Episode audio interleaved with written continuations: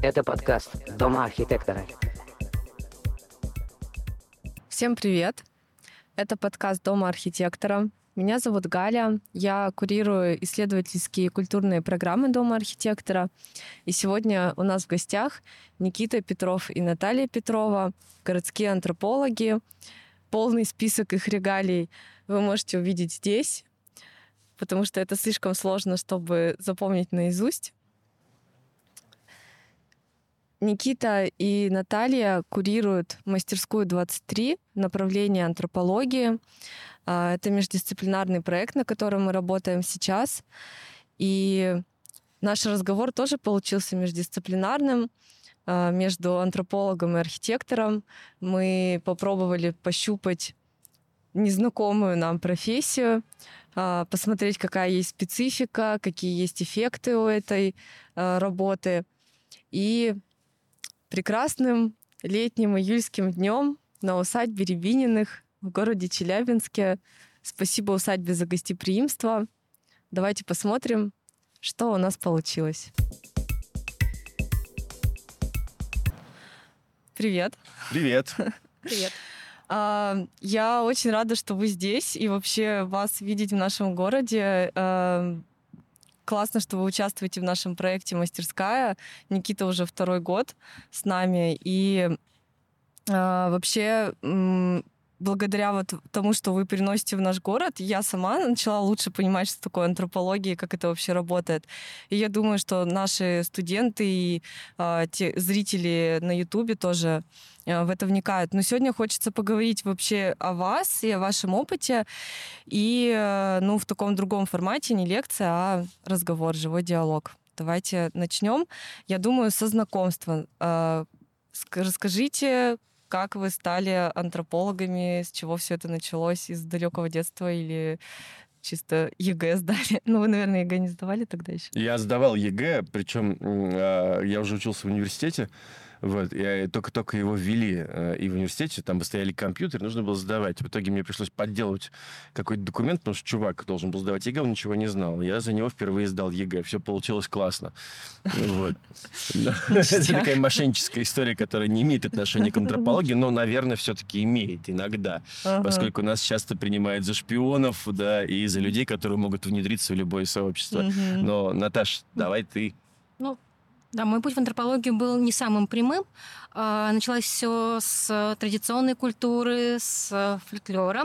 Изначально я кощеевед, специалист по сказкам и Кощее Бессмертном. А, но постепенно интересы сместились в сторону современности, в сторону города. Сначала городской фольклор, потом его контексты городская антропология. И вот последние пару лет появились прикладные проекты, связанные с изменением городской среды. Угу. Кощеевед. Да. Вау это столько материала, можно э, об этом найти, что есть целая специальность такая? Ну, официально нет, но это было тем, с чего я начинала свои первые работы. Первая курсовая про Кощея, первые несколько статей научных про Кощея. Угу. Да. А дальше как твой путь складывался? Ты стала работать в университете или как?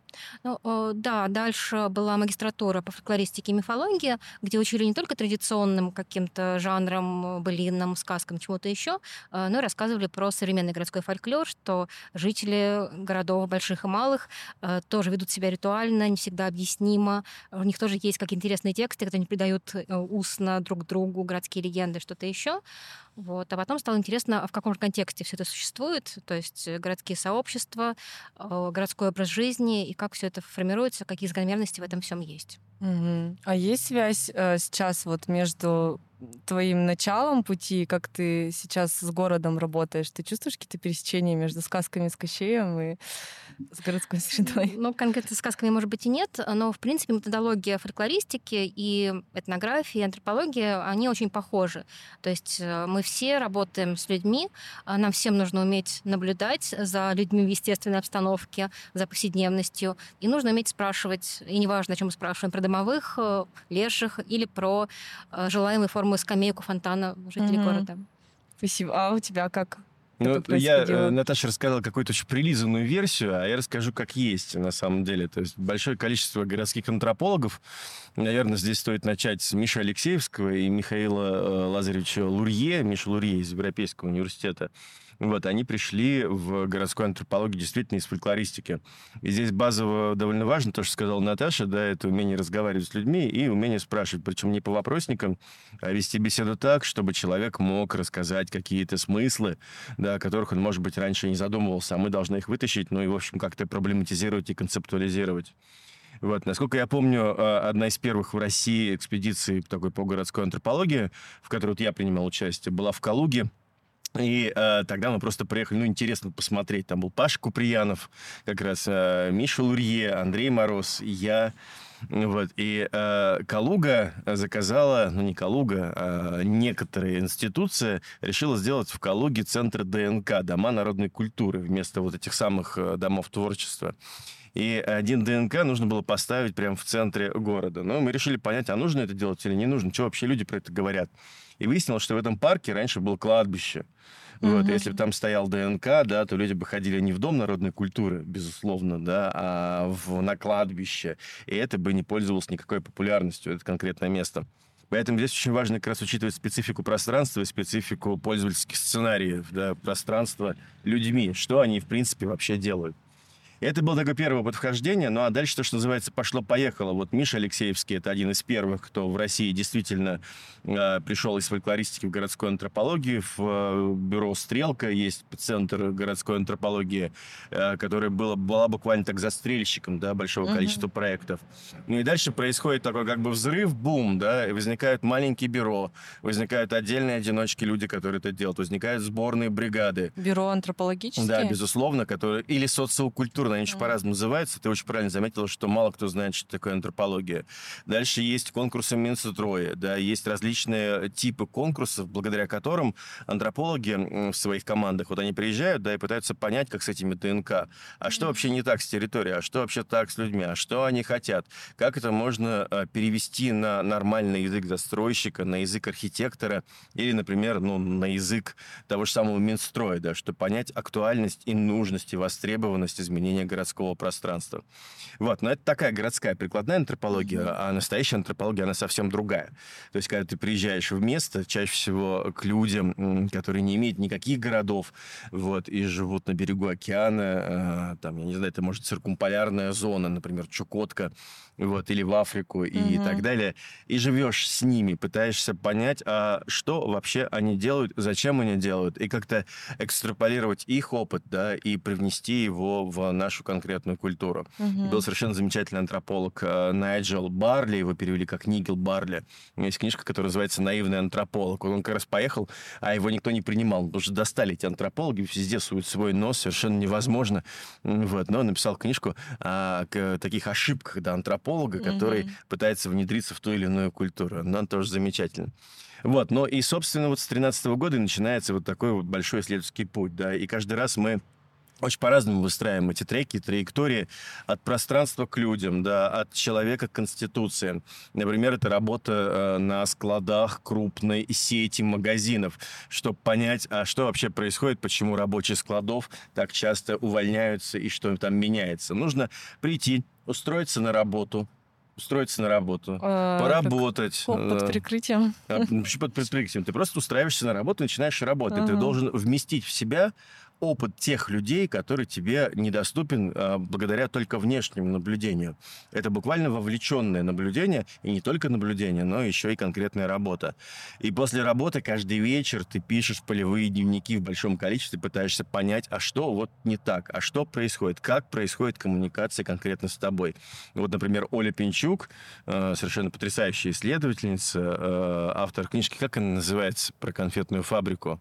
Что-то про сбои и поломки. Да-да, сбои и поломки. Она устроилась и работала год и несколько месяцев на конфетной фабрике, пытаясь понять, а что там не так, почему люди работают плохо, почему увольняются, а, что происходит с оборудованием и прочее. Ну и выяснила, что э, люди-владельцы да, этой фабрики, но вместо того, чтобы купить новое оборудование, решили тупо его чинить. Ну и поэтому происходит вот множество разных вот таких неправильных mm-hmm. историй, которые мешают конкретной работе. Поэтому антрополог это, конечно, как бы диагност, да, врач, mm-hmm. который который собирает анамнез, э, и после того, как это анамнез собран и правильно интерпретирован, тут, конечно, э, приходит врач типа архитектора, который говорит, сейчас мы вот посмотрим да, на этот диагноз и выстроим правильную схему лечения. Угу. Но иногда она помогает. А иногда нет.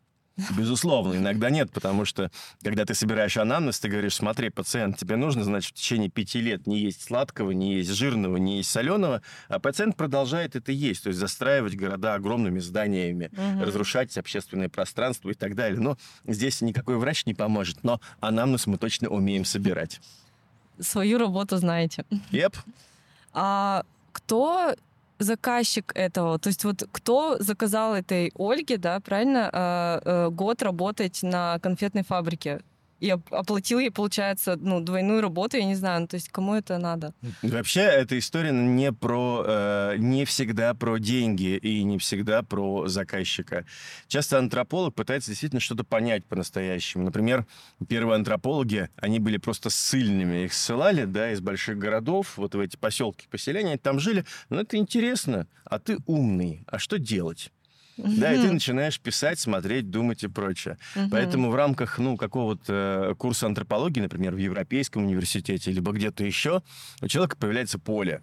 Да, например, вот у нашей общей знакомой, замечательной Наташи Савиной, а, поле исследований современных фермеров, да, фермерских хозяйств, которые есть в Ленинградской области. И Это тоже довольно крутая история. Я могу сейчас перепутать, да, поэтому, Наташа, прошу прощения, она сама лучше расскажет. Но при этом она устраивается, опять же, на работу, помогает, делает, ходит, да, и прочее. И за это не получает денег, безусловно. Не вот, не получает. Ну, а если ты работаешь на складе, ты получаешь деньги. Если ты Мгм. работаешь на конфетной фабрике, ты получаешь Но деньги. за свои полевые дневники уже не получаешь. Безусловно. И тогда ты уже получаешь какой-то объект исследования, да, на- нормальный опыт работы а, антропологом, после чего тебе уже могут заказать конкретные прикладные исследования. Мгм. Вот приходит ко мне директор э, большой компании и говорит, я не понимаю, почему мои рабочие не могут коммуницировать с менеджерами среднего звена. Мгм. Вот все хорошо, все классно, зарплата суперская, да, и прочее. Начинаем медленно разбираться, да, то есть я устраиваюсь на работу, либо прихожу и говорю, значит, я вот антрополог, люди не понимают, кто это такой, но это не суть важно. И мы с ними разговариваем, я наблюдаю и так далее. И выясняется, что м, проблема в языке коммуникации. Да, потому что часть человек это экспаты, ну, там, условно, немцы, да, либо американцы, которые создают свои замкнутые комьюнити и никак не хотят коммуницировать э, с русскоязычными, которые создают свои конкретные группы. И часть рабочих задач просто оказывается проигнорированным, потому что самая главная проблема — это языковой и культурный код. Вот как только эта проблема решается, по крайней мере, она выявляется, тут же начинается лечение. Класс, класс. А, вот Наталья говорила на лекции, что у каждого антрополога есть свое вот направление, да, или там место изучения. То есть ты говорила, что есть у тебя там северные э, регионы э, страны. Как это выбирается, вот это вот направление исследований? Почему вы, и какое у вас, и почему вы его выбрали? Мгм.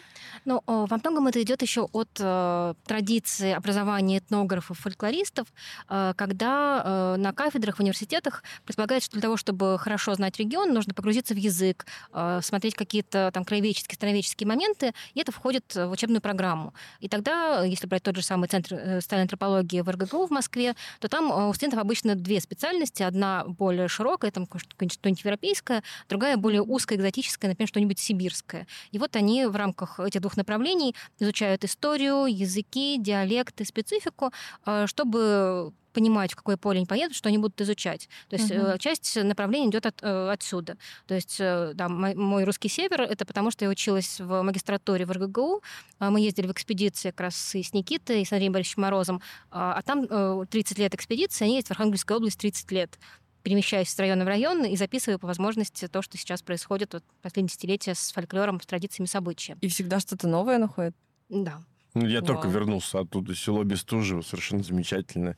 Вот, и мы готовим и фольклористов, и этнографов, да, и антропологов. Мы не доехали до села Блядово, вы, наверное, это вырежете. Это Нет. Дмитриево. Дмитриево чуть выше. Но когда мы, например, работали вот э, чуть выше в Устьянском районе, э, там жили мезоньки. Мезонька — это ласковое наименование всех местных жителей. Тут можно обратиться, ой, Галя, ты мезонька. Да, и нас Нежно. отправляли к муленым. Мулены это тоже ласковое такое обращение. И нам говорили, что в Бестужево живут те самые мулены. А это река Устья, э, очень красивые высокие горы, церковь Прокопия Устьянского. Был такой святой, и про него очень много разных легенд. Мы приезжаем туда и говорим, ну, здрасте, моленные. Она говорит, не, это в Блядово, там выше, те самые моленые. Вот так, ну, собственно, в Дмитриево мы и не доехали. Хотя дмитриевцы, конечно, могут обидеться. Вот, но и вот набор вот этих вот устных историй, набор смыслов, да, набор э, представлений о реальности оказывается для нас важным. А место, я думаю, здесь не очень важно. Действительно, очень сильно зависит от того, куда ты попадешь. Вот Наташа училась у меня в магистратуре, вот уже, э, да, сначала ты была студенткой, да, потом в магистратуре поступила к нам. И, ну, поскольку у нас некоторые направления русский север, окей. Потом у нас появился грант, да, и мы ездили на русско-белорусское пограничье. Это совсем другой регион. Мгм. Потом появились разные заказы в прикладной антропологии. Мы ездили, например, там, в Норильск, да, совсем другая история, совсем Мгм. другой габитус жителей, то есть способ э, существовать, ходить, есть, пить и прочее, и одеваться. Ну и вот так мы потихонечку набираем некоторый опыт. Вот, и можно сказать сейчас, что э, ну, там от Дагестана, да, и до самых крайних территорий э, севера, ну, в общем-то, это как-то вот дает тебе основание говорить э, вроде бы банальную вещь, да, но все очень разные. И при этом, когда кто-нибудь говорит, ну вот в России там дальше какая-то Мгм. сентенция, или а вот в Америке, да, дальше какая-то сентенция, антрополог превращается в, э, как это правильно сказать-то, душнилу. Говорю, А где конкретно в России? В каком конкретно области? В каком конкретно... А вот село там такое, да? И ты хорошо понимаешь, что эта вот диверсификация культурных ко- кодов, она настолько представляет собой э, яркую разнообразную палитру, что если представить себе вот такой мольберт художника, эту палитру цветов, ну, наверное, там, не знаю, бу- бу- бу- будет там тысяч пять, шесть, семь, а то и больше Мгм. разных культурных вот этих единиц. Это прям очень круто, потому что ну, не севером единым то, что называется, но и югом, да, не Мгм. единым жив антрополог. А это вообще... То, то есть э, выбор, э, ну, это не тот, не какая-то история, что ты там с детства э, тяготела к северу или там какие-нибудь северные корни. Это вот так э, сло- сложилась судьба. Ну, в моем случае как раз случайно совпало. Действительно, северные корни, бабушка из Поморов. Вот Ага. Это романтика севера. Я обычно шучу про то, что у меня в генетической памяти записан плеск трески в холодном море.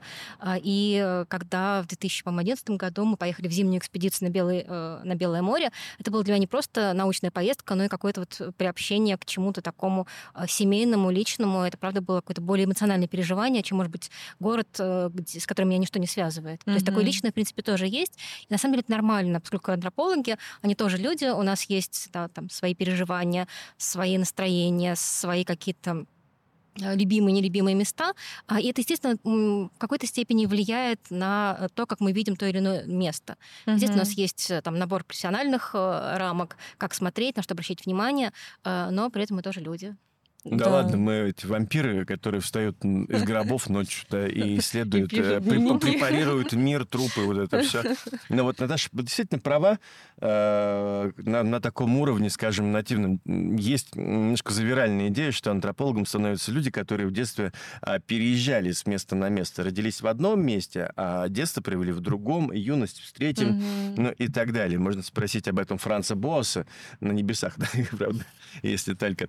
Вот, поэтому, например, вот я родился на Сахалине, а потом мы переехали в Архангельск, да, потом это был там э, Москва, э, часть родителей из Ленинграда, часть э, недалеко отсюда Кузбасс, ну и прочее, прочее, прочее. И, наверное, вот это вот понимание того, что всего много, и ты переезжаешь, э, оказывается важным для того, чтобы узнать это. Узнать, познать, ну и как-то э, передать другому, наверное. Кажется, тут есть что-то такое, э, знаете, как эти истории про психологов, которые пошли учиться, чтобы разобраться в себе, типа, ну, как будто что-то... Нет, нет? Это, это скорее, ну вот, мне кажется, мы можем так себе придумать. Ага. Да, как бы сказали антропологи, ну или люди, которые умеют анализировать тексты. А вот почему мы себе это придумываем, это уже другой вопрос. То есть Мгм. есть совершенно замечательные антропологи, ну, родились в Москве или в Питере, там всю жизнь жили, и все с ними классно. Вот. А если хочешь придумать себе романтическую предысторию, то окей, это как бы твое право, но мы скажем, о, наверное, ты что-то здесь такое связал, да, Мгм. одно с другим. Мгм. А, понятно. Так, а давайте про городскую антропологию поговорим. Вообще, я думаю, что, наверное, вы устали отвечать на этот вопрос, в чем разница между социологом и антропологом, но мне кажется, что это такой вопрос, который нужно просто до бесконечности повторять, и тогда когда-нибудь перестанут спрашивать. Можно прояснить? Я вот поняла из твоей лекции, что это э, разница в масштабах. Ну, то есть антрополог непосредственно как бы с людьми общается, социолог смотрит на статистические какие-то данные, биг дата типа. Ну, это в очень таком грубом приближении, но, в принципе, в социологии, да, гораздо больше количественных методов используется, чем в антропологии. Мы же все же больше любим э, качественные, то есть кейсы, конкретные истории, конкретный человек как член группы, а не такие огромные социальные массы и их движения. Я на лекцию приводил примеры, может, еще раз его озвучим, очень нравится. Uh-huh. Э, недавно социолог Дмитрий Рогозин, тоже довольно известный специалист, который тоже спрашивает, чем отличается от антрополога, предложил, по-моему, отличную метафору, что взгляд, э, который демонстрирует социология на общество, это как картинка в черно-белом телевизоре. То есть все видно, все понятно, какие-то ключевые моменты есть, но когда э, приходит антрополог с волшебной пыльцой и пониманием... И, типа вот понятно, что вот столько процентов у нас за там, не знаю, ну, фонтаны, а столько за собачьи площадки. Типа, да, например. И... А потом ага. приходит антрополог, да, с волшебной пыльцой, вниманием к деталям, к людям, к историям, и получается цветная картинка, цветной телевизор, где то же самое, но чуть более ярко, где подсвечено не просто как оно есть, а может быть, а почему? Угу. Какие у этих людей э, э, логические их эм, не знаю, механизмы привели их к желанию именно такого фонтана. Угу. Какие их э, заботы, э, какие личные или общественные истории привели к тому, что сформировалось вот такое представление о том, какой город они хотят. Угу. То есть, да, антропология, наверное, чуть больше про детали, ну, как мне кажется. Угу. Я бы немножко поспорил в этом смысле. Ну, то есть, действительно, разница между антропологией и социологией, она очень трудно вербализируема, тем более сейчас, да, когда э, люди разные, да, но пользуются очень похожими методами и получают некоторые приближенные к друг другу данные данные. Угу. Вот, но а, при этом важно, что а, антрополог, да и социологи сейчас тоже, вот тоже Дим Рогозин да, про это говорил и говорит, вот, они, по-моему, более рефлективны и рефлексивны по отношению к себе и к окружающей действительности, и немного более медленные. Угу. Да, то есть социология в этом смысле представляет собой быстрый срез и быструю науку. Вот, если, например, ты занимаешься там какой-то определенной темой, у тебя есть ограничения там в 3-4 недели в месяц, тебе нужно что-то действительно показать этому миру, да и рассказать о, о нем как объективной реальности. Антрополог будет думать, а что здесь привнес я? Угу. да, вот в эту картинку реальности. Реальность ли это? Э, или это реальность, которую я препарировал через свой бэкграунд? Или через бэкграунд человека, который общается со мной, потому что думает, что э, я, как исследователь младший, его. И он подает мне свой собственный опыт, объясняя и рассказывая про него словами, которые он находит для того, чтобы мне это передать. Угу. Да, то есть если мы берем стандартную схему, например, вот реальность, да, вот она внутри этих скобок, вот социолог вот за еще одними скобками скобками э, видит. Смотрите, я сейчас вам покажу. Антрополог имеет еще несколько дополнительных скобок, да, где разные факторы и условия. А почему это так? Здесь я виноват или кто-то другой? Это как Почему бы про, он так об этом сказал? Это про рефлексивность. Угу. Это про постоянное понимание того, а что вообще здесь сказано и почему это сказано именно таким образом и причем здесь я. Понимаешь, да? То есть это очень важно. Вот эта субъективность, да, а, она а, ну, как будто бы пролита через э, вот этот фильтр собственного опыта. Угу. У нас этих опытов большое конкретное количество, и мы можем рефлектировать как раз и попытаться отделить, каким образом вот реальность мы влияем на реальность, и она влияет на нас. И поэтому полевые дневники это очень важно, да, мы все время пишем, а вот что-то с нами такое происходит, а, и как влияем мы на эту группу, на это сообщество, как мы влияем, например, на дом, который начинаем изучать. Был совершенно замечательный проект в Москве, когда группа исследователей от орнитологов до антропологов и этнографов просто наблюдали и анализировали поведение жителей дома. Днем, ночью, как они выносят мусор, как летают птицы, какие птицы орнитологи считали и так далее. Через месяц дом преобразился. Объект, находящийся под наблюдением, стал вести себя так, как подобает того, чтобы он был классным и конкретным и хорошим. А они знали, что за ними наблюдают? Они это видели, да, начала. постоянно. Вот мы будем исследовать ваш дом. Ага. Да, такой хотронский эффект, и совершенно ага. замечательный. И, значит, объект, он стал уже потихонечку преображаться. Условно, если бы, например, там, я не хочу как-то социологов э, чем-то обижать, они тоже очень крутые и делают очень похожие вещи. Но если бы они пришли такие, о, классный дом, да, вот он так работает, то антрополог говорит, смотрите, а почему так произошло? Произошло. Мгм. Да, и мы начинаем вот это все анализировать. Но мне кажется, и современная социология сейчас делает очень похожие вещи. Эти две дисциплины, да не только две, их бывает больше, социокультурные исследования. Например, культурологи могут делать очень похожие штуки. Мгм. Настолько переплетены, что дело, конечно, в оптике. Да, в школе, в которой ты обучался, есть там теоретическая социология, э, которую ну, презентовал в России ныне и агент, иноагент Витя Вахштайн Мгм. да, э, которая была э, ну, немножко по-другому выстроена. Она смотрела через концептуализацию и разных теоретических деятелей на окружающий конкретный мир. Есть Дмитрий Рогозин, да, такой социолог. Это такая полевая социология тоже очень это тоже хорошей как школа. Да, это получается. школа. Ага. Вот. Есть, например, там э, такое крестьяноведение, да, которое сейчас представляет Александр Никулин. А это школа Теодора Шанина, да, с его методом длинного стола, где все это конкретно обсуждают. Мгм. Есть а, антропология гирцевская, интерпретативная. Есть антропология боасовская, да, которая пытается понять, как люди мигрируют и что с ними происходит. И, наверное, отличие сильно зависит от того, кто был твоими учителями в этом конкретном случае. Ну, совмещение вот этих вещей и дает, наверное, ну, какое-то приблизительное понимание реальности. Но э, это все внутренние споры и склоки, да, и поэтому четкого разграничения, наверное, провести довольно сложно. Такое э, внутринаучно научное сообщество об этом, да, в основном. То есть вот есть социальная антропология, я не понимаю, в чем проблема всех просто так назвать и как бы... А зачем? Можно, можно назвать этнографией, например. И что? Вот, например, в социологии есть такой метод, называется этнография. И, и ты тут начинаешь путаться для человека, который не учился на кафедре, думаешь, ну что ж такое? Вот есть этнография наука, а есть этнография метод. Да, Ага. это дело в языке описания, да, Мгм. конкретной дисциплины. Там этнографы в социологии ходят, э, записывают, пишут полевые дневники, делают что-то еще. Вот мы это возводим в некоторую теоретическую рамку, да, и действительно немножко укрупняем методы, и оказывается, что это антропология social anthropology. Да, а если мы скажем cultural anthropology, то чем вот отличие от social anthropology? Окей, в Европе одно, в Америке другое.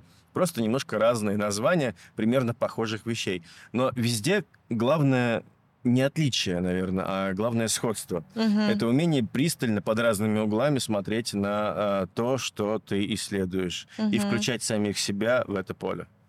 А, ну, э, кажется, что это похоже на то, как ты себя больше сам идентифицируешь. Типа, я, я социолог, я антрополог. Называйте меня, пожалуйста, так. Ну, сейчас уже многие люди привыкли да, к тому, что к ним приходят люди, которые представляются антропологами, вот, и они такие, а ну, более-менее понятно, будут спрашивать, ходить смотреть. да? Да, да. Вот, социологи — это скорее анкеты записывать и прочее. Ага. Ну, это такое бытовое более-менее понимание. В реальности все гораздо сложнее. Еще раз, эти вещи переплетены. Мгм, Но антропологам приходится больше объяснять. Да, антрополог, а ты еще кто? Да, вот ты едешь в поезде, например, от Лабытнанги, да, или куда-нибудь, не знаю, в Печору, да, мужики на вахту едут, да, и ты приходишь в вагон-ресторан выпить пиво или чего-то еще, и за- завязывается разговор. А ты кто, Наташ? А ты кто? Ну, в последнее время мне проще э, называться социологом, потому что как раз в прикладных проектах работа с архитекторами, у которых есть вот упомянутых ныне заявках э, блок социокультурные исследования, им проще понять, э, что его проводит социолог. Мгм. Да, то есть, э, когда у нас э, там есть слайд в презентации с командой, меня обычно пишут как социолога, потому что всем проще, понятно, что это такое. Мгм. Вот. И, в Галя принципе, я готова не настаивать. тоже. В прошлом году Потому она говорила, социологи приедут. Да, Нормально. Но вот объясни мужику, который едет в поезде, а ты кто, чем ты занимаешься? Копаешь? Кости достаешь? Мне интересно, какие бывают люди, я их изучаю. А чё, как вообще это делается? чтобы понять, как они думают, почему они так делают, э, и почему это не отдельная история, а история некоторой группы. Ну, я бы мог продолжать говорить, психолог, что ли? Ну, психолог это про отдельного человека, а антропологи они скорее про некоторые коллективные представления, коллективные эмоции. Вот мы и определили, что такое социальная антропология. Отлично, я думаю, э, очень полное объяснение. А про городские проекты, вот э, ваш опыт в экспедициях, насколько это важно в городе? Как вам это помогает? Можно ли быть городским антропологом, не выезжая там за пределы города? Ну да, ты Да? задала вопрос и ответил на него. Можно ли быть городским антропологом, не выезжая за пределы города?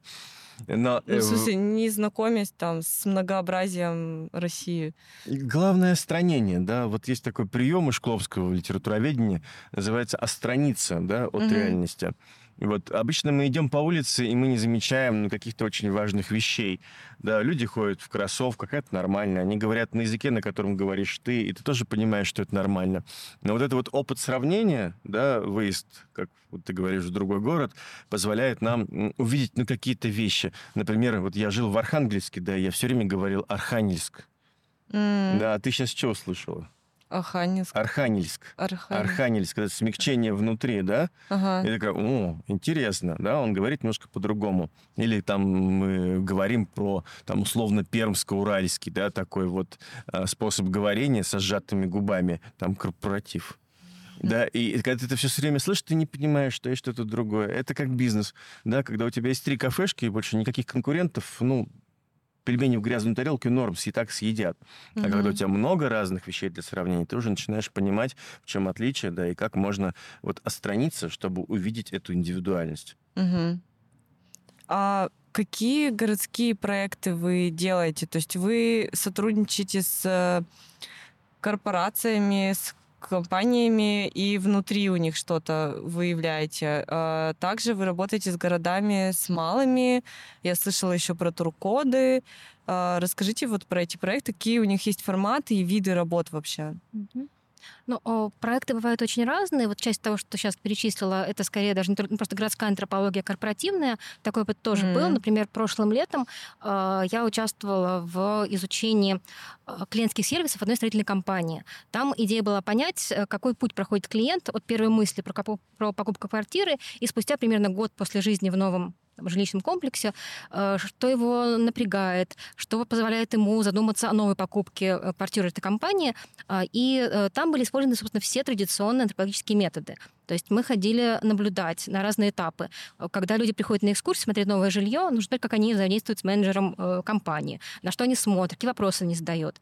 А Потом у меня был совершенно дивный опыт наблюдения при заселении. То есть это волшебный момент, когда вам вручают ключи от квартиры, которую вы ждали несколько лет, за которую еще 20 лет платить ипотеку. А, И вот я как та игуана из анекдота, которая вот два дня ходит за человеком, я два часа ходила за жильцом квартиры, который получил вот эти ключи, открыл дверь, и мы с ним ходили по пустой квартире. Э, Я спрашивала, что он думал, что он чувствовал в разные моменты покупки. То есть это было с Ага. элементами интервью. Да, то есть интересный опыт. Прикольно. Казалось бы, э, методы совершенно традиционные, но вот э, проблематика, она такая остро актуальная, немножко корпоративная. А Мгм. потом, да, бывают проекты, связанные с городскими изменениями, с созданием новых общественных пространств. Вот Никита начал говори- говорить про проект Норильске. Э, Там заказчиком выступал э, музей Норильска. И идея была понять, э, зачем городу может быть полезен э, музей э, арктически современного искусства, чтобы он работал не только как, как выставочное пространство, но и как какой-то социальный центр, чтобы он Мгм. отвечал какие-то запросы горожан.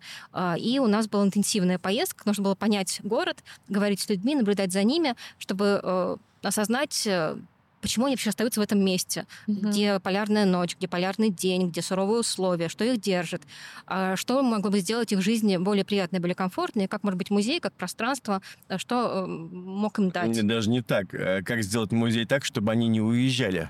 Даже так. Вот это, потому что Норильск это город, где люди живут на чемоданах. Да, да, да. да. как они сами говорят, но при этом там отличная сеть комьюнити, и это очень столичное пространство, да, если вы привезете туда постановку плохую, театральную, то на нее люди не пойдут. Они вообще-то говорят, что в 70-е годы выпить пивка в Москву летали на самолетах. Ну, это довольно просто. Прилетел, выпил и обратно в Норильск и так далее. Это очень такой высокий уровень жизни. И вот собрать все это воедино и понять, а, как, причем здесь вообще музей, да, и как он будет там работать, и будет ли работать вообще, это означать, означает сделать, ну, буквально стратегию развития города до какого-то определенного года, 2030 и 40 То есть понять, а что-то в городе так и не так, да, и это только на Комплексно. Уровне музея. Можно и дальше, потому что потом эти проекты, они э, идут э, в администрацию иногда. Ну, это отдельная очень смешная история. Ты расскажи лучше про Дагестан, мне кажется, это тоже интересная вещь. Ну, да, но это проект, который пока еще не получил результат. То есть э, я этой весной участвовала в, по заказу одного архитектурного бюро в написании э, заявки на конкурс э, благоустройства в малых городах и исторических поселениях. А, Это сборная команда, то есть там есть архитекторы, есть дизайнеры, есть дендролог. И вот меня взяли как социолога, ну, опять же, с поправками то, что я антрополог. А, и э, поскольку проект прикладной, то там нет возможности год жить вместе, э, включаться в сообщество, знакомиться с людьми, как сделал бы какой-нибудь э, академический антрополог. Мгм. Всегда есть сроки, всегда есть финансовый момент, когда нужно максимально экономично распределиться ресурсами. А, Поэтому в, таких, в прикладных проектах часто выезды бывают очень короткими, и большая часть работы делается дистанционно. То есть дистанционно берутся интервью, э, собираются э, опять же, э, онлайновые данные о городе, а потом во время выезда нужно максимально быстро установить контакты и пообщаться с ключевыми э, акторами. Мгм. И вот как раз этой весной у меня было ровно два дня в Дагестане, в городе Кизилюрте, чтобы понять про него все, а точнее то, что э, насколько этому городу нужен э, новый парк, э, что люди хотят там делать, как это будет. Э, И эти два дня прошли, э, правда, очень интенсивно. То есть с утра я ходила замерять пешеходные потоки в парке, чтобы понять, как вообще он сейчас используется, сколько людей там проходит за вот эти первые утренние часы. А Потом э, были коллективные интервью с сотрудниками организации, которые расположены по периметру парка, поскольку они сами им пользуются, к ним приходят посетители через этот парк, и они могут понять, ну, тоже рассказать, как вообще это происходит, современной ситуации, может быть, пожелания на будущее. А потом была совершенно дивная вещь, это проектная сессия, часть соучаствующего, проектирования, когда, по идее, приглашаются разные городские активисты, представители жителей, администрации, бизнеса, и они тоже высказывают свои пожелания, свои идеи. А, Но там все было организовано довольно строго. То есть мы с коллегой-архитектором вошли в зал администрации, где было почти 80 человек. То есть их просто собрали административным ресурсом, там, потому что Типа надо. добровольно-принудительно. Ну да, то есть они могли выйти, но их собрали. Ага, ага. Вот. И нужно, опять же, было как-то настроиться на эту атмосферу, потом как-то ее разрядить, чтобы эти люди потом расслабились, выдохнули, разделились на команды и на картах рисовали парк своей мечты. То есть тоже некоторый навык э, во многом коммуникативный. Мы, кажется, еще не упоминали этот момент, хотя да, вот говорить с людьми это очень важно. И настраивать общение с людьми в разных ситуациях это очень важно для антрополога. То есть наши проекты, они во многом а, про общение, про взаимодействие, про налаживание контактов, про сглаживание каких-то конфликтных потенциальных ситуаций. Мгм, Для нас мгм. тоже все это очень важно. Ну, сейчас так вот э, кажется, как будто есть, ну, то есть антрополог это такая универсальная история, когда ты можешь работать и с городом, и с, там, с мегаполисом, и с корпорацией, и с глубинкой. То есть э, просто есть набор инструментов и какое-то внутреннее чутье, как его ну, лучше подстроить под ситуацию. Как Ну, есть бы. э, университеты, где на антропологов учат, но еще раз говорю, мы вот не учились на антропологов пять лет.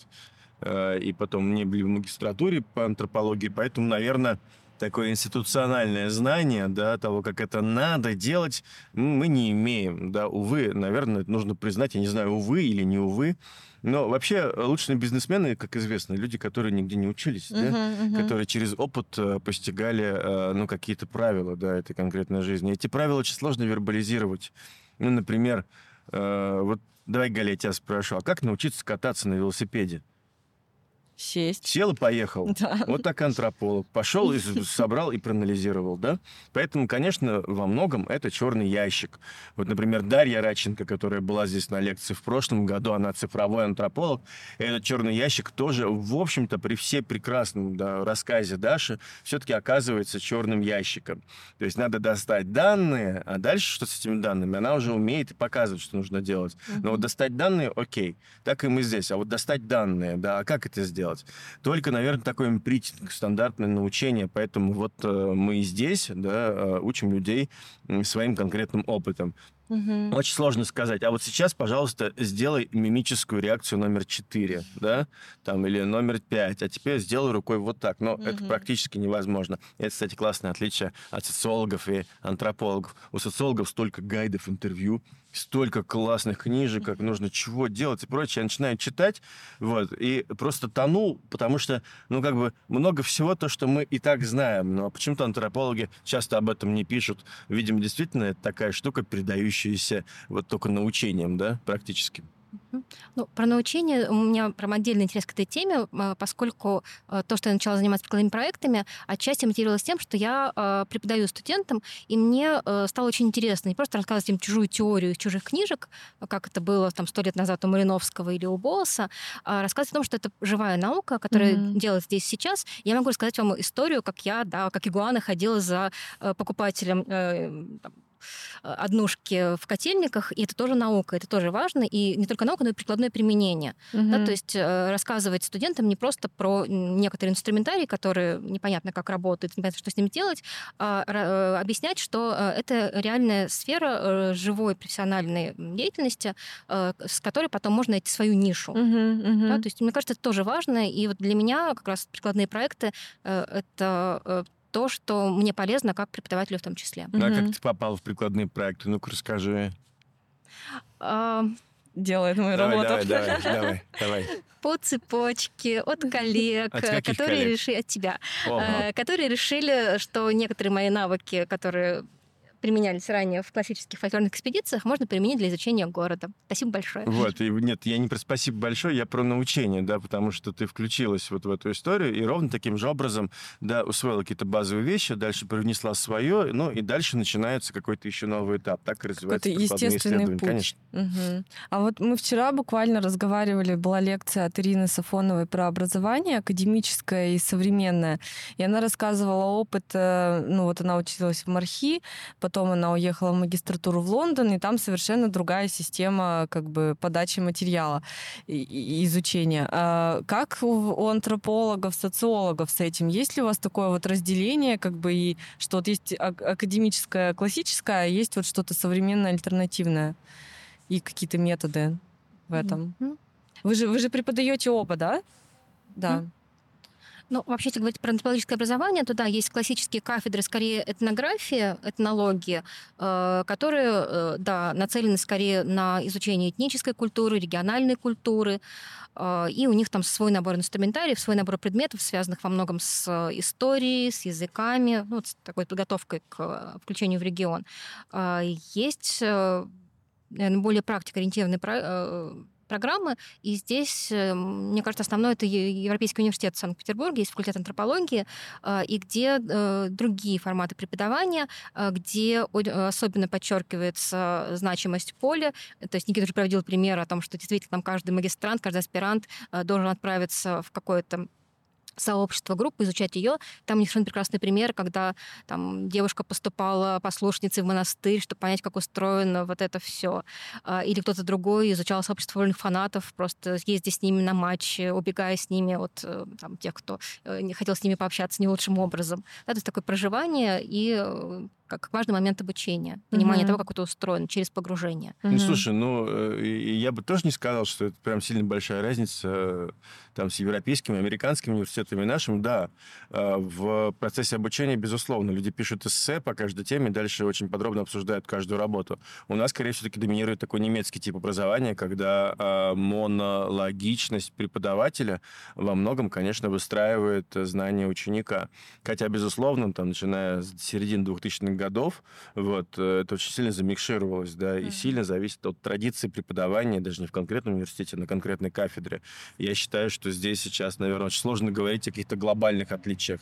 Конечно, самое главное отличие — это книжки, которые мы читаем. Mm. Хочешь научиться чему-то новому, э, переезжай в другой университет, да, потому что коллеги читают другие книжки, ты будешь читать эти книжки и такой, вау, вау, и тут начинается вот это вот коннект разных метафор, да. Угу. Например, вот э, Жанна Паломники. Ну, Кармина. Да, Жанна Кармина, вот, она одно время э, работала в университете немецком, вот, и там была довольно сильная группа теологов, которые изучают э, религиозные всякие штуки, uh-huh. да, но religious studies, то, что называется.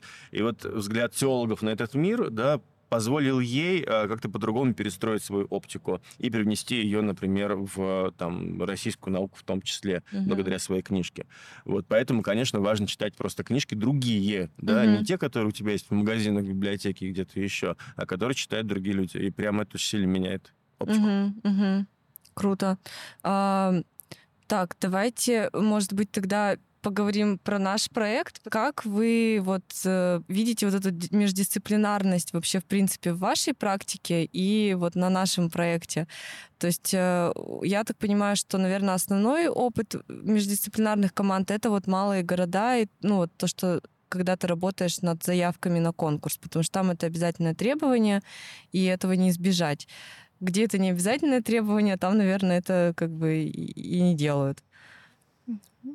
Как Ну, это? ну да, вот эти э, работы с архитекторами, это необходимость э, немного выступать переводчиком. То, э, тоже сначала, по-моему, это уже прозвучало у Никиты, что мы общаемся с людьми, понимаем, что они хотят, а дальше мы должны объяснить это на понятном языке архитекторам, проектировщикам, заказчикам, если они есть, да, потому что могут быть разные категории для объяснения одних и тех же смыслов. Мгм. Да, это, опять же, важный профессиональный навык антрополога. Ну. Давайте опять же по чесноку, да, вот э, Галя позвала меня на мастерскую Пушкина сначала, а потом была перемена, вот, и мы всегда, э, ну, мы имеем такой guilty pleasure, нам нужен результат. Вот мы тут работали, работали, да, кучу всего наисследовали, наисследовали. Вот проект есть замечательно. А где изменение этой городской среды?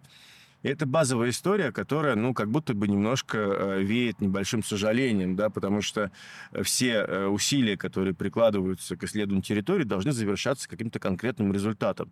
То есть проект это хорошо, но важно хотя бы что-то, часть изменить. Тогда ты, вот как в Альметьевске сегодня про лекцию буду рассказывать на лекции, или там в Нижний Новгород, или что-то еще, ты приезжаешь, ты видишь реальные изменения, да, которые как будто бы ты в них поучаствовал. Это прям бальзам на сердце. Мгм. Поэтому ваш проект «Перемена» в этом смысле довольно легко перекодировать в образовательный проект, да, о чем ты тоже не раз уже говорила. И вот это вот транспонирование навыков, да, попытка научиться быть антропологом, посмотреть на мир как антрополог в этом смысле, это тоже довольно значимый, очень важный результат, но который хорошо был бы зафиксирован в некотором таком, ну, как бы материальном выражении, Мгм, да, мгм. либо в пространственном выражении.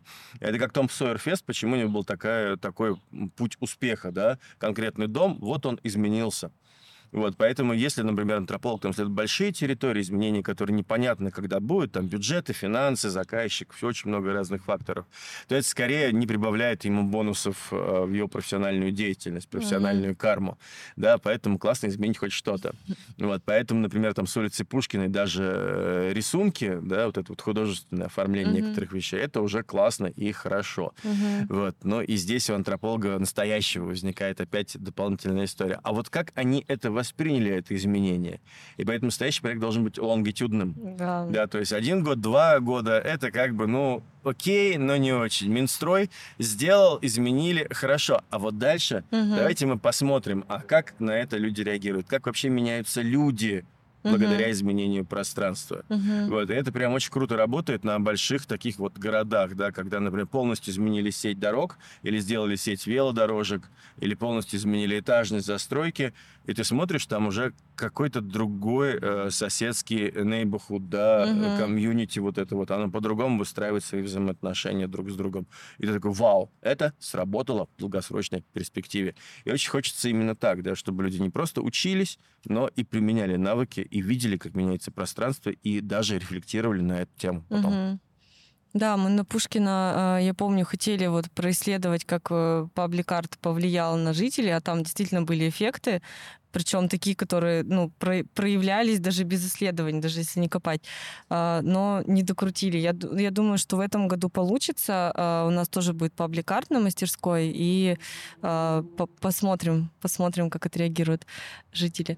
А расскажите вот что касается реализации и успешности, э, давайте вот есть какие-то успешные кейсы, э, которые вот прям гордость ваша, что ваша работа прям изменила эту чью-то жизнь.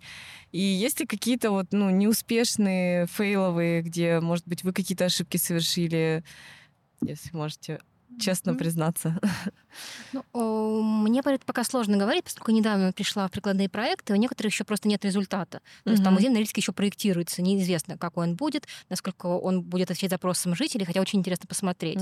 Там те же какие-то конкурсы, которые были, там еще результаты неизвестны, будет ли благоустройство, оценят ли жители, э, э, поймут ли они, что, правда, были посчитаны э, и учтены их пожелания. Хотя это очень интересно. Правда, хочу Мгм. приехать в город, пройти по парку, который построили э, там э, с учетом тех э, особенностей, которые я сама в этом исследовании выявила. То есть, на самом деле, мне очень интересно и хочется, чтобы что-то такое, правда, появилось. Ну, скорее, Мгм. к Никите, к его реализованным проектам и историям проекта. Ну, слушайте, здесь все просто. Я не буду, опять же, повторять то, что я буду рассказывать на лекции, там будет более детально и подробно. Приезжайте в юго-восточный Татарстан, в город Альметьевск. Да, где вы можете походить э, по городу и увидеть муралы, большие изображения, которые основаны на э, воспоминаниях и устной истории самого жить... Э, города Альметьевска, их жителей. Вот, поездить на велосипедах по велодорожкам, да, увидеть, как меняются родники, которые мы тоже как-то исследовали, и сейчас они потихонечку начинают благоустраиваться. Mm-hmm. Вот. Ну и на каскаде прудов, когда ты гуляешь, ты понимаешь, что окей, да, вот ты, часть тебя вот здесь, в этом городе. Вот. Это не то чтобы сильная гордость, да, но это такое прикольное чувство, когда ты как будто бы оставил себя чуть-чуть, да, в этом городском пространстве, ну и немножко видишь, как люди тоже потихонечку меняются и видят это. Mm-hmm. Это целый город. Ну или там 800-летие Нижнего Новгорода, когда благодаря там базовым проектам поменялся не только город и пространство, но и городские сообщества, которые в пику восприняли а, исследования и результат этого исследования, ну в частности, то, как нужно нужно менять город вот, собрались и придумали свой вариант благоустройства. Угу. И, собственно, антропологическое исследование в этом конкретном случае, оно и было нацелено, когда, ну, мы поняли что-то про Нижний Новгород. Да, мы поняли, что там очень много комьюнити, очень классные люди, совершенно потрясающие, у которых столько творческой энергии, что они мало что делают, потому что они тратят ее на споры э, между собой. А кто круче, а кто что будет делать? И нужен был варяг который mm-hmm. приедет и скажет, вот так нужно делать. Что произошло после этого? Они тут же прекратили драться между собой, скопировались, вытеснили варяга и сделали классное 800-летие. И это тоже совершенно потрясающий mm-hmm. результат. Но как бы другой вопрос, как оно прошло, да, потому что там административная история, когда дороги перекрывали, везде были заборы и прочее, чтобы показать, смотрите, что они сделали. Но э, последствия этого есть до сих пор. Ты приезжаешь в Нижний, видишь, ну, действительно, город стал гораздо более прикольным, наверное, чем был до этого. Угу. А, а фейлы, фейлы, да? Ну, да, вот есть фейлы. Как наивный антрополог, расскажите да. свои. Можно скажу фейл про Дагестан? У меня просто наболевшая история совсем недавняя. А мы всегда хотим, хотим сделать, чтобы было как лучше, учесть всякие подводные течения. И когда я ехала вот на полевые э, выезд в Дагестан, а, я поняла, что должна учесть культуру региона, специфику. А я привезла с собой чемодан длинных платьев в пол, ну, потому что считала, что так там положено. И я пришла в городскую администрацию, видела архитектуры, и э, поняла, что меня все игнорируют. То есть там девочка, подожди в коридоре. Я не поняла, что происходит. Э, потом в итоге встретила контактное лицо, э, и это прекрасная девушка из отдела архитектуры, и она меня в какой-то момент спросила, «А почему я так выгляжу. У меня было длинное бежевое платье в цветочек. Она говорит, «А что происходит. А, я, я честно призналась, что хотела как лучше, чтобы не нарушить какие-то правила, что-то еще. А в итоге она посмеялась, сказала, что ну, мы сами вообще-то одеваемся не так как, uh-huh. консервативно, как ты. Она, правда, в обычном костюме, очень красивом. И в итоге они потом всем отделом сначала надо мной смеялись, типа, ну это было очень забавно. То есть я выглядела как местная жительница. Потом мне сказали, что меня оставили в коридоре, потому что решили, что я просто подружка вот этой э, Саният, пришла ее подождать. Поэтому они меня как бы, не приняли, не встретили что-то еще. А сначала они смеялись, к ним заходили в отдел другие люди, они рассказывали эту историю, показывали меня, всем было очень весело. А потом они как-то решили, что ну, на самом деле это очень мило, уважительно, а, и это помогло нам как наладить с ними контакт. То есть моя ошибка, когда я перестаралась э, слишком выглядеть как местная, чтобы никого не обидеть, привела сначала к моему такому репутационному падению, как-то uh-huh. это был перебор, но потом э, люди поняли, что я не со зла, и это помогло нам, правда, наладить коммуникацию рабочую, и это было вполне успешно. Ну, Ты давай, я тоже расскажу. Но у меня фейл так фейл. Ну, не то, что фейл, это нормальная история. Мы были в Выксе э, с Эстой Матвеевой как раз. Да, вот, да. И исследовали там городское пространство, заброшки э, для того, чтобы сделать Выксунский фестиваль известный. Вот. И нужно было опросить детей, которые около заброшки сидели, там что-то бросали камни. Ну и представь себе, подходит такой, значит, мужик, да, ну сколько там, 40 лет почти, там 12-летние мальчики сидят, разговаривают на трубе, она говорит, слушайте, ребята, а что у вас тут такое происходит? Может, расскажете? Мы посмотрели, я сразу понял, что они поняли, что я педофил как будто бы, да, вот это вот. Вот, и это было такое, такое, а, сорян, как бы не очень ловко, неудобно, да, но вот как-то пришлось быстро ретироваться, потому что есть же, правда, культурные установки, которыми мы думаем, да, но mm-hmm. вот в этом случае, ну, как бы, наверное, нужно понимать, что вот такая вот коммуникация, она может быть воспринята в рамках другого фрейма. Mm-hmm. И, наверное, это вот базовая, базовая фейловая история, фреймы, да, как mm-hmm. вообще это работает. Но вот бомжи меня вообще приняли за своего, все нормально, да, было а в какой-то момент. Я эту историю вообще никогда в жизни не забуду, мне кажется, можешь рассказать? Посмотреть еще раз. Ну, слушай, Мы его ну, не э, записали, кстати, да, будет Да нет, записывать здесь, наверное, не стоит. Это было довольно давно, э, когда у нас э, в одном проекте персонаж некоторый не вышел на работу и не стал собирать бездомных. Ну, я собрался в итоге на Китай-город вот, и, и пошел туда. Сколько я там? Ну, какое-то количество я проводил этих интервью, спал с ними, пил, бухал водку. Вот. Ну и в какой-то момент мне даже приставили розочку к горлу, типа, ты чё, кто такой? Я сказал, нормально все, давай. да, да». И как-то мы на этом языке, ну, довольно долго общались, говорили э, вот некоторое время. Я э, опускаю все подробности, потому что эта история, наверное, не для подкаста, вот, для отдельного подкаста, можно сказать. Да, да. Но в итоге э, интервью все были собраны, э, часть из них была анонимизирована, и я очень жалел расшифровщиков, потому что у нас есть такая расшифровщица, замечательный тоже исследователь э, кетского языка Юлия Козиорова, которая как раз нам помогала это расшифровывать. Она, не дрогнув э, ни глазами, ни ушами, ни пальцами, вот, расшифровала эти интервью, и теперь у нас все это дело есть. А там столько инсайдерской информации, ну, всех отсылаю к сайту pastnow.ru, если найдете там бездомного, почитайте. Это не однородная масса, это огромное количество совершенно разных людей со своими легендами, историями и, конечно, тактиками и стратегиями выживания в городе, Мгм. которые, наверное, никогда не смогут вернуться к полноценной жизни, потому что в России действительно очень плохо с такой э, программой реабилитации и э, укоренения в новую реальность людей, которые попали вот в, это, в эту группу. Мгм. А вот это исследование, оно какие у него в итоге результаты? То есть э, это э, как социальный проект? Но Мы теперь знаем, Да, как там это еще было, происходит? ну, как бы мы теперь знаем что-то об этом, Да. как это происходит. Но там еще рядышком была ночлежка, да, которая Мгм. во многом действительно делала очень важные вещи для социализации бездомных. Вот. Ну и для ночлежки, наверное, эти вещи действительно были бы полезны. Но в целом это скорее про другое. Это про попытку демаргинализировать определенные группы людей. Ну что происходит с бездомными? Вот он, там, не знаю, в московском метро или где-то еще валяется пьяный, обоссанный, да, э, с грязными, вонючими вещами. Что все люди делают? Они обычно эту скамейку оставляют, он там лежит, да, и вот так вот вокруг как-то группируются. Мгм. Вот. И задача все-таки показать, что ну, э, это не э, как бы бездомные, они не все одинаковые. Да, и есть разные способы и тактики преодоления собственного там отвращения, бессилия и прочее для того, чтобы подойти, помочь, ну или, по крайней мере, сделать какой-то жест, да, который позволит ему почувствовать, да, что он как-то все-таки находится среди нас, а не просто одинок и э, ничего сделать не может. Мгм, Ну, мгм. вот как главная проблема, ну, окей, раз про бездомных чуть-чуть совсем, ладно, еще. Да, да, конечно. Вот что нужно сделать бездомному? Паспорт. Дальше. Вот он идет делать паспорт, да, ему говорят, иди в МФЦ. Он приходит в МФЦ, дальше что? Берет талончик в очередь, Мгм. да, ну или паспортный стол, неважно. Что ему говорит девушка красивая, сидит в паспортном столе? Да, ольфакторный код, она начинает, ну, условно, чувствовать запах, люди вокруг отстраняются.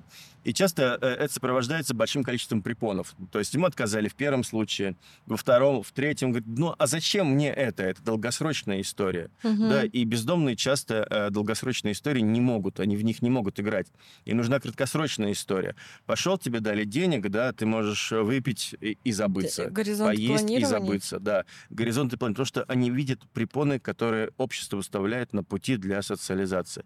И задача, конечно, таких исследований во многом эти препоны выявить, да, Мгм. ну и попытаться как-то их минимизировать. Мгм, мгм. А, Спасибо. А Какие у вас есть профессиональные деформации? Что вы, как это вообще влияет на вашу обычную бытовую жизнь? Ну, вообще влияет. Э, Есть позитивные моменты, например, вот э, необходимость антрополога налаживать контакт с разными людьми, а, она немножко облегчает вот эти неловкие ситуации первого знакомства и смолтока. То есть всегда можно э, понять, как, что спросить, что сказать человеку, как ты плохо знаешь, плохо понимаешь. Вот это выручает. Но у этого есть минус, когда, опять же, какое-то неформальное знакомство в начале, когда еще не очень хорошо понимаешь, что это за человек, а оно может перетечь в формат интервью.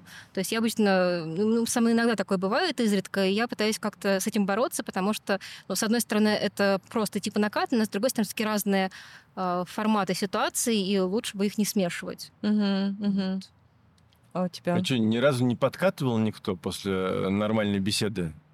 Потому что ты же как внимательный слушатель, антрополог, сидишь, вот это вот все, и человек же может как-то по-другому воспринять фрейм.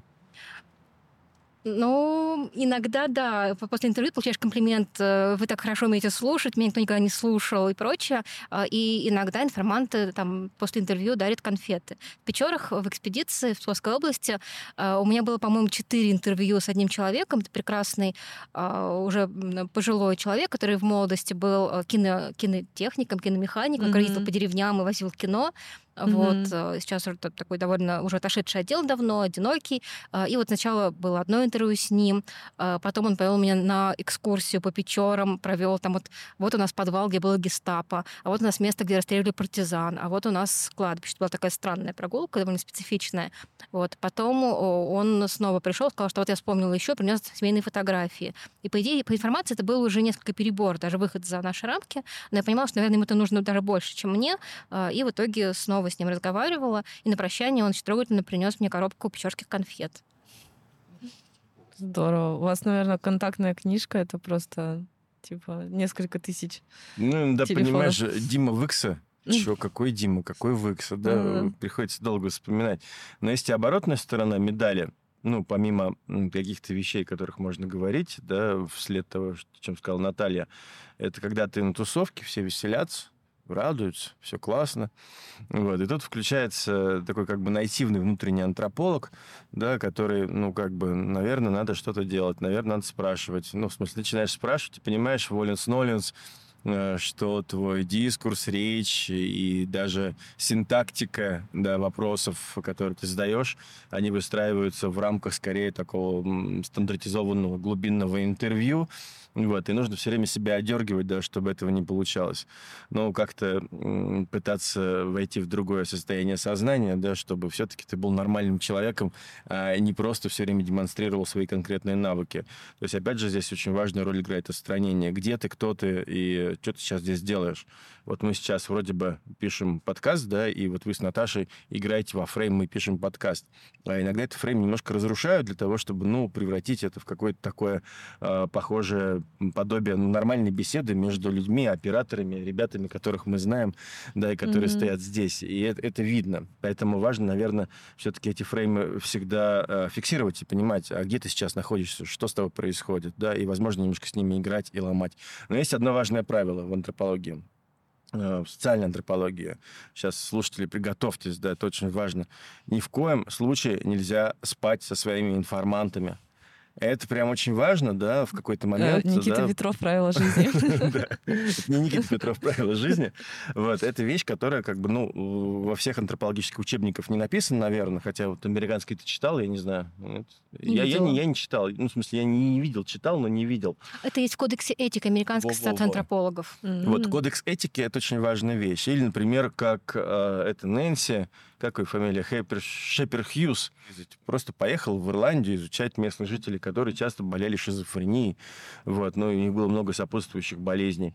Вот, и она написала книжку про смешивание, да, кровнородственное, про там, уровень жизни, и попыталась увидеть причины этих болезней, а потом эти чуваки, ну, они же не глупые, все наши собеседники, да, такие же люди, как и мы, абсолютно.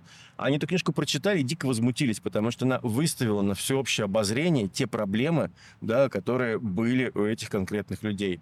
Поэтому этический кодекс Американской ассоциации антропологов, да, Европейский этический кодекс наш, который мы, кстати, так, по-моему, не доделали, да, а, про него есть забавная история, что вроде как его приняли на самом первом конгрессе антропологов mm-hmm. в Рязани, но с тех пор его никто не видел. Ну, как бы этики у нас мало, да? Вот, но э, важны действительно этические взаимоотношения, да, и всегда нужно вот как-то понимать, а где ты сейчас что ты делаешь, вот, и постоянно-постоянно этически смотреть. С этим, кстати, связано огромное количество проблем, да, с проб деформации. Вот, например, там ты э, взял прекрасное биографическое глубинное интервью, и ты про этого человека знаешь столько, что даже не зная части его семьи, да, про него. Вот, насколько ты можешь это использовать в своих исследованиях, да, а, анонимизация часто не помогает помогает. Ну, как можно mm-hmm. анонимизировать жизнь, да? Вот он ходил к тете Тане там, да, и с ней ругался. Вот. Но тетя Таня совершенно поймет, кто этот человек, даже если ты скажешь, что это три буквы, например, там А, Б, С, да, его анонимизируешь, инф номер пять. Вот, поэтому это всегда очень большая проблема, да, где ты э, можешь навредить и как не навредить этому человеку, да, если ты с ним вошел в коммуникативную историю. Угу, угу. А, ну, это же и просто, мне кажется, тяжело слушать. Там же не всегда какие-то позитивные истории, там бывают трагичные истории, и с этим грудом ты и живешь потом. Поэтому, так и живи. Поэтому э, нормальный антрополог, ну, давайте не будем говорить социальный, так более-менее понятно, что мы не костями занимаемся, вот, э, во многом э, как бы выполняет функцию психотерапевта. То есть плохой, наверное, антрополог – это инквизитор или судья, который говорит, так нужно, так не нужно, да, а вот расскажи мне еще, я из тебя вытяну информацию, поэтому есть такое слово «информант». Вот. А в нашем случае, конечно, это собеседник, когда после интервью, и вот Наташа не даст соврать, так много раз было – когда человек приходит и говорит, спасибо огромное, со мной так никто никогда не говорил, вот ты буквально это произносила. И ты понимаешь, что после этого разговора, да, вот как будто бы стало легче, наверное, более-менее обоим. Он рассказал, и ты чего-то рассказал и понял. Угу. Антрополог же тоже в процессе интервью что-то рассказывает и про себя для того, чтобы создать вот эту коммуникативную историю. И не специально рассказывает. У меня нет листа бумаги. Сегодня я расскажу вот это, сегодня вот это, сегодня вот это. Угу. Вот это всегда, ну, как диалог на равных, по идее, должен быть. Но эта равность, она, конечно, иллюзорна абсурдное, ты всегда находишься все-таки на ступеньку выше, потому что, ну, как бы, если это исследование, да, вот есть там условно объект, субъект исследования, есть немножко ты, вот, ну, мы все время пытаемся это как-то сравнять, э, ну, потому что это важно. Угу. Ну, это как По будто бы... счету. Да, как обмен, типа равные. Ты откровение, я откровение. Ну, не так прям, да, это, это, это не игра в настольный да, теннис, да, да. да, ты откровение, я откровение. Вот, это скорее такая игра более сложная, я, я бы сказал. Где-то это напоминает э, покер, да, где-то напоминает игру в дурака, да, где-то настольный теннис. Mm-hmm. Очень по-разному, если использовать метафору игр. Я бы сказал, что это сложно сочиненная история футбол, да, вот, где ты вратарь, э, вот, и все время пытаешься каким каким-то образом выбежать на передовую, и где-то где все время возвращаешься. Ага. А как вообще профессия развивается сегодня? То есть вот на лекции Наталья рассказала, что вот раньше там были только те, которые уезжали куда-то там в экзотические страны и изучали там туземцев, а потом потихоньку начали изучать города. А как, как это в будущем может развиться? Какое вот у профессии будущее, на ваш взгляд? Ну, э, часть будущего уже наступила, когда э, антропология стала цифровой.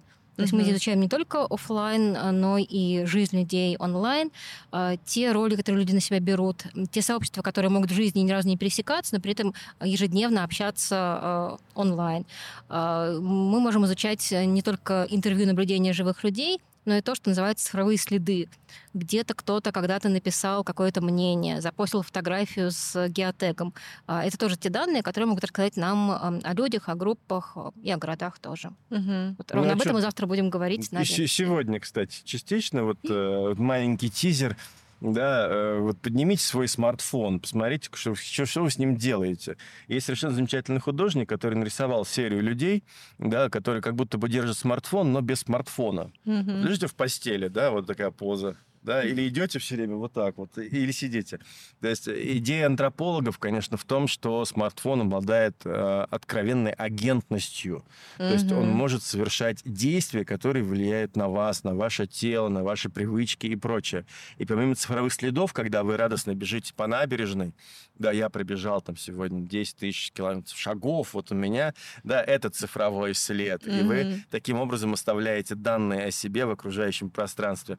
Вот, и возникает целое движение да, людей, которые пытаются не оставлять о себе данных, потому что это, правда, меняет э, некоторые, ну, как бы, некоторую реальность. То mm-hmm. есть человек все время под наблюдением своих гаджетов, которые он конкретно носит. Ну и тела меняются. У нас был совершенно замечательный проект про ковидное детство, да, мы wow. исследовали, спрашивали детей, подростков с 12 до 19, как пандемия поменяла их социальную реальность. Естественно, был некоторый набор вопросов. Вот, и вот это вот дистант, дистанционное образование и вообще взаимоотношения со смартфоном, который расширяется помимо игрушки да, и звонилки, он становится еще и компьютером и классной доской, э, да, на которой учитель что-то рисует. Э, парта исчезает, исчезает стул, остается кровать. Ты в кровати спишь, но ты в кровати можешь одновременно и есть, и заниматься уроками, вот, и коммуницировать, и прочее. И во многом агентность этого маленького прямоугольного предмета, да, который совмещает в себе все от банковских функций до измерений здоровья и классной доски, вот, сильно меняет наше тело. Но отсюда огромное количество ну, разных болезней, да, которые человек может приобрести и приобретает. Вот, и это прям вот... Сколиоз? Ну, например, сколиоз. А у некоторых происходит полное искривление там, позвоночника. У некоторых меняется вообще идея смотрения, угол зрения. Некоторые после этого не могут читать книжки да, ну потому что, как так? ну если вы, вы год провели за смартфоном в постели, да, в пандемию, потому угу. что это основной способ коммуникации и усвоения знаний, то книжка после этого оказывается непривычной вашему глазу. Вот. Кто из наших слушателей, слушателей сейчас читает большие книжки? Длинный, хороший, толстый. Я думаю, что малое количество людей. Гораздо проще скроллить новостную ленту, потому что маленькие короткие тексты, да, безусловно, чуть лучше начинают усваиваться, потому что у вас уже есть практика усвоения подобного Но рода есть текстов. же электронные книжки. Безусловно, но кто пользуется Это электронными не... книжками? Покажите мне этих динозавров. Я тебе сейчас из сумки достану свою вот, электронную динозавр, книжку, да. которая всегда со мной. Нет, ну это классно. То есть у тебя есть привычка, да, и ты ей пользуешься. Но очень многие действительно заменяют это смартфоном, который становится и книжкой, в том числе и телевизором, да, ну и социальной сетью, и целым миром, который ты выстраиваешь вокруг себя. Вот э, это некоторое будущее, э, которое уже наступило, и Дэниел Миллер, да, со своим большим исследованием, антрополог социальный, который называется Why We Post, почему мы постим, вот, проведенный в очень большом количестве стран, как- показывает, как это меняет нашу социальную реальность. Мгм, мгм. Ну, конечно, можно помечтать, да, если инопланетяне прилетят, то нам нужно с ними как-то коммуницировать. Фильм «Инс- «Интерстеллар», да, назывался, или как? А, И Нет, еще нет. один фильм про лингвистов, я забыла, как называется. Вторжение. Вторжение, Да, да, вторжение. это, вторжение, Мем. по-моему. Совершенно вот это вот типичная работа антрополога, да. вот Это вы будете с ними. Ну, в том числе, Спасибо. да, и лингвисты рядышком, которые будут как нормально понимать, а какой месседж-то, что мы хотим сказать, как Ага. нам с ними общаться. Они хотят, или там, как не планета, квартал номер 9, да, они Мгм. хотят захватить, вот, или наоборот, это дружба. Где Мгм. вот этот код, месседж, как его считать? Поэтому очень важно понимать намерения, стратегические намерения других. И Мгм. вот и антрополог, наверное, ну, может пытаться это как-то интерпретировать, это правда. Ну, прям дипломат. Ну, а стратегические взаимодействия бывают не только с другими, да, с соседями, э, с людьми другой веры, другого образа жизни, с с инопланетянами, пожалуйста, если вы в это верите. Но, конечно же, и с э, стратегическими агентами, нечеловеческими, типа Бога, да. Типа Вы приходите в церковь, что происходит с человеком? Он говорит, смотри, я нагрешил. То есть вы предполагаете, то есть даете агентность этому сверхъестественному агенту, э, Богу непосредственно, да, предполагая, что он все про вас знает. Вот. И это тоже э, антропология религии изучает в большом количестве. Туда же иконы, например, да, различные формы поведения людей в церкви, в общественных местах, в местах паломничества. Вот. И мир э, после взгляда антрополога перестает быть таким простым, Мгм. как мы бы на это хотели надеяться. Нет, это очень непросто. Даже взаимодействие с банкоматом оказывается невероятно сложной структурой, да, потому что вы все время пытаетесь обезопасить себя, смотря направо и налево, да, а толпа сзади, которая стоит за вами с жаждой снять деньги, немножко отшатывается или, наоборот, прислоняется к вам для того, чтобы условно помочь. И все эти микродвижения тоже, в принципе, исследует антрополог. Ну, и социологи тоже это делают, Мгм. безусловно. Ну, то есть, как э, будущее за цифрой? Не, но э, такой вывод из того, что мы сказали, сделать сложно. Да будущее чего? Будущее антропологии? Да. Мне кажется, нет. Цифра, ну, какой-то такой маленький этап на протяжении э, огромного развития человечества. Ну, что цифра? Вот есть она, а завтра м, придумает что-нибудь такое, что будет глушить вашу связь. Вот что вы будете делать в лесу? Да? Разжигать костры, следить по звездам, да, и пытаться понять намерения ягуара, ну, или медведя, который на вас хочет напасть. Все-таки будущее за будущее антропологии, э, за более тонкими способами э, наблюдения, как выстраивается коммуникация между людьми и их группами, и по более, скажем, верифицированные способы вычленить тот самый код и месседж, да, с помощью которых общаются эти люди и группы. Мгм. А уж тут неважно, какой посредник, технический, ну, либо не технический. А цифровые, вот завтра будет лекция, она будет закрытая. А цифровые технологии сегодня э, в антропологии это что? Это вот соцсети в основном? И какие-то открытые большие данные? Ну, Есть способ ана- анализировать э, текстовую информацию. Э, Были прекрасные инструменты по э, сбору фотоматериалов, сейчас, к сожалению, официально недоступные. Есть специальные программы или с- э, базы, которые не всегда в открытом доступе. Медиалогия, она же платная, да, насколько я понимаю? Платная. Вот, то есть э, есть доступные инструменты, есть малодоступные. А, Но вообще сама идея в том, что мы можем э, до того, как начать контактировать с человеком, как-то заранее понять что-то про его высказывания, про какие-то его цифровые следы, а, это, правда, сильно облегчает жизнь, особенно, опять же, если мы говорим про прикладные проекты, где мало времени, где мы можем поехать в глубокую, долгую экспедицию, долго-долго общаться с людьми, а нам нужно сократить вот эти расходы и временные, и ресурсные, и тогда, да, в прикладных проектах тоже довольно часто используется какое-то получение дистанционных данных. Извините. Ну, то, Если вы решили покоммуницировать жуки, Надо расшифровать месседж. Но, кстати, да, э, в продолжение, прости, ты про цифровую, совершенно замечательная история, которая, правда, сейчас оказывается э, представленной чуть более объективно, что ли, нежели вот наши стандартные исследования. Но есть и другая отрасль антропологии. И сейчас уже, кстати, к этому подошли когнитивисты. Вот вчера Спиридонов про это рассказал. э, Владимир Феликсович, известный когнитивный психолог из Академии народного хозяйства, о том, что вообще когнитивные процессы вполне можно заметить и у растений. Да, и в этом смысле антропология уже несколько десятков лет назад вполне на это обращает внимание. Эдуарда Конда, как мыслит леса, Вивериш де Кастро, э, Мгм. каннибальские метафизики, да, о том, что разные антологии, то есть способы э, понимания мира и взаимодействия с этим миром, есть не только у животных, у людей, да, но и вроде бы у таких вот э, агентов, как деревья, да, и цветы, корневые системы. Но с грибами это все более-менее понятно, да, грибы вообще непонятно что. Вот ни люди, ни животные, ни птички, да, и ни растения. И с помощью грибницы они как бы нормально общаются. Дело в том, какие сигналы лю- эти агенты подают друг другу. Мы наверняка не до конца это понимаем. Где там, э, в Японии, что ли, да, э, официально объявили дельфинов чуть ли не разумными, да, и запретили с ними как-то общаться по-другому. Я уже забыл, где, в какой стране, врать Была не такая буду. новость, тоже не вспомнила. М, Да. То есть мы Прикольно. как-то вот даже не будучи антропологами, четко понимаем, что, наверное, кита есть нельзя. Ну, это как-то не очень хорошо, да, то есть, судя по всему. Вот. А срубая дерево, мы, наверное, причиняем ему что-то, что похоже на наше как бы определение боли. Вот, да, ну, просто у нас нет языка, да, для того, чтобы коммуницировать с этим окружающим миром. У нас есть человеческий, мы привыкли, нам прикольно, нам классно. Вот. И Эдуард Кон предлагает, например, э, взять знаковую систему, да, систему знаков взаимодействия. Вот цветочек завял, да, и умер. Что это? Ну, это он говорит с вами на самом деле, да. Почему? Потому что ему не хватает воды. Или он начинает вянуть, листики начинают желтеть. Это тоже способ коммуникации и разговора. И люди вообще интуитивно это понимают. Когда они общаются с домашними животными, да, вот у Да. котика такая мордочка, он точно хочет вот это. Да, говорим мы, э, ну, и Или действительно он написал считываем. на... Да, и что он мстит нам, да, и чем-то недоволен. Вот. Или это разговор с цветочками. И вот там, моя мать, например, с ними разговаривала. Я думаю, что у каждого есть мама или бабушка, да или вы сами. Вот «Ух, мой хорошенький, поливаете вы его, и он растет, он как бы отвечает вам, да? Мгм. Это можно, конечно, принять за некоторую паранойю, но в целом это вкладывается в достаточно большую классную традицию изучения разных агентов, которые действительно с помощью знаков общаются с вами. Вот, нужно понимать эти конкретные знаки. Поэтому будущее за межкоммуникационными такими штуками. Это прям вот тоже междисциплинарная история, антропология плюс биология. Да, конечно, и когнитивистика, безусловно. Мгм. Мы все пытаемся залезть в чужие дисциплины, и иногда воруем у них термины, например, термин аффорданс.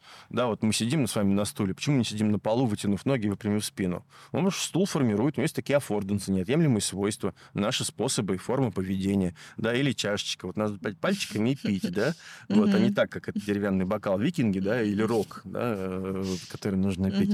Это тоже все довольно важно. А антропология вообще... э, есть какие-то ограничения, с какими науками она может вот так стыковаться? Или Кого она, мы в принципе... Кого вы не любите? Да, на самом деле, безусловно, ну, э, гла- главная смычка, да, связана с прикладными исследованиями. Это архитекторы, вот, Наталья Сергеевна э, нашла себе архитектурное бюро, или они нашли ее.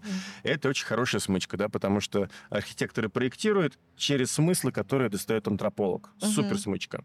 Да, социологи, антропологи примерно не мы тем же заняты, вот, поэтому там э, смычка чуть меньше, да, и э, они могут вступать в отношения конкуренции либо взаимодополнения.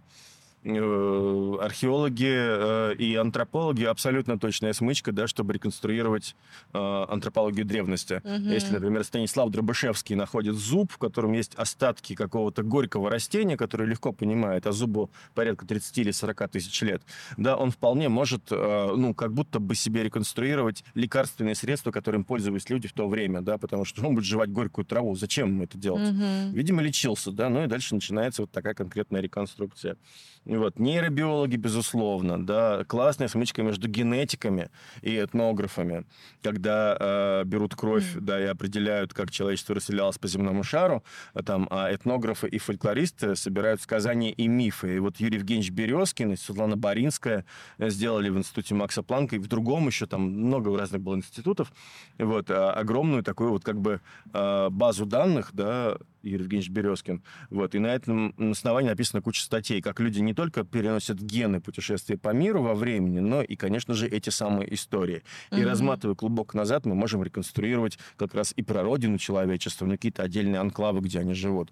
То есть, наверное, смычка есть со всеми науками, кроме инженеров. Простите, я шучу.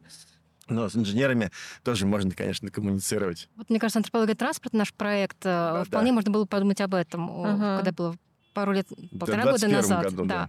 А, м, Планируется рекон- реконструкция музея транспорта в Москве, а, и э, проектировщики э, обратились к антропологам, к Никите, э, чтобы понять, что люди думают про транспорт. Пассажиры, водители, организаторы движений в Москве. То есть это, это про опыт, в том числе Мгм. телесный. А, И оказалось, что люди очень хотят э, разной интерактивности, чтобы вспомнить, э, как сидеть на пружинищем диване э, метро э, 20-летней давности, 40-летней давности.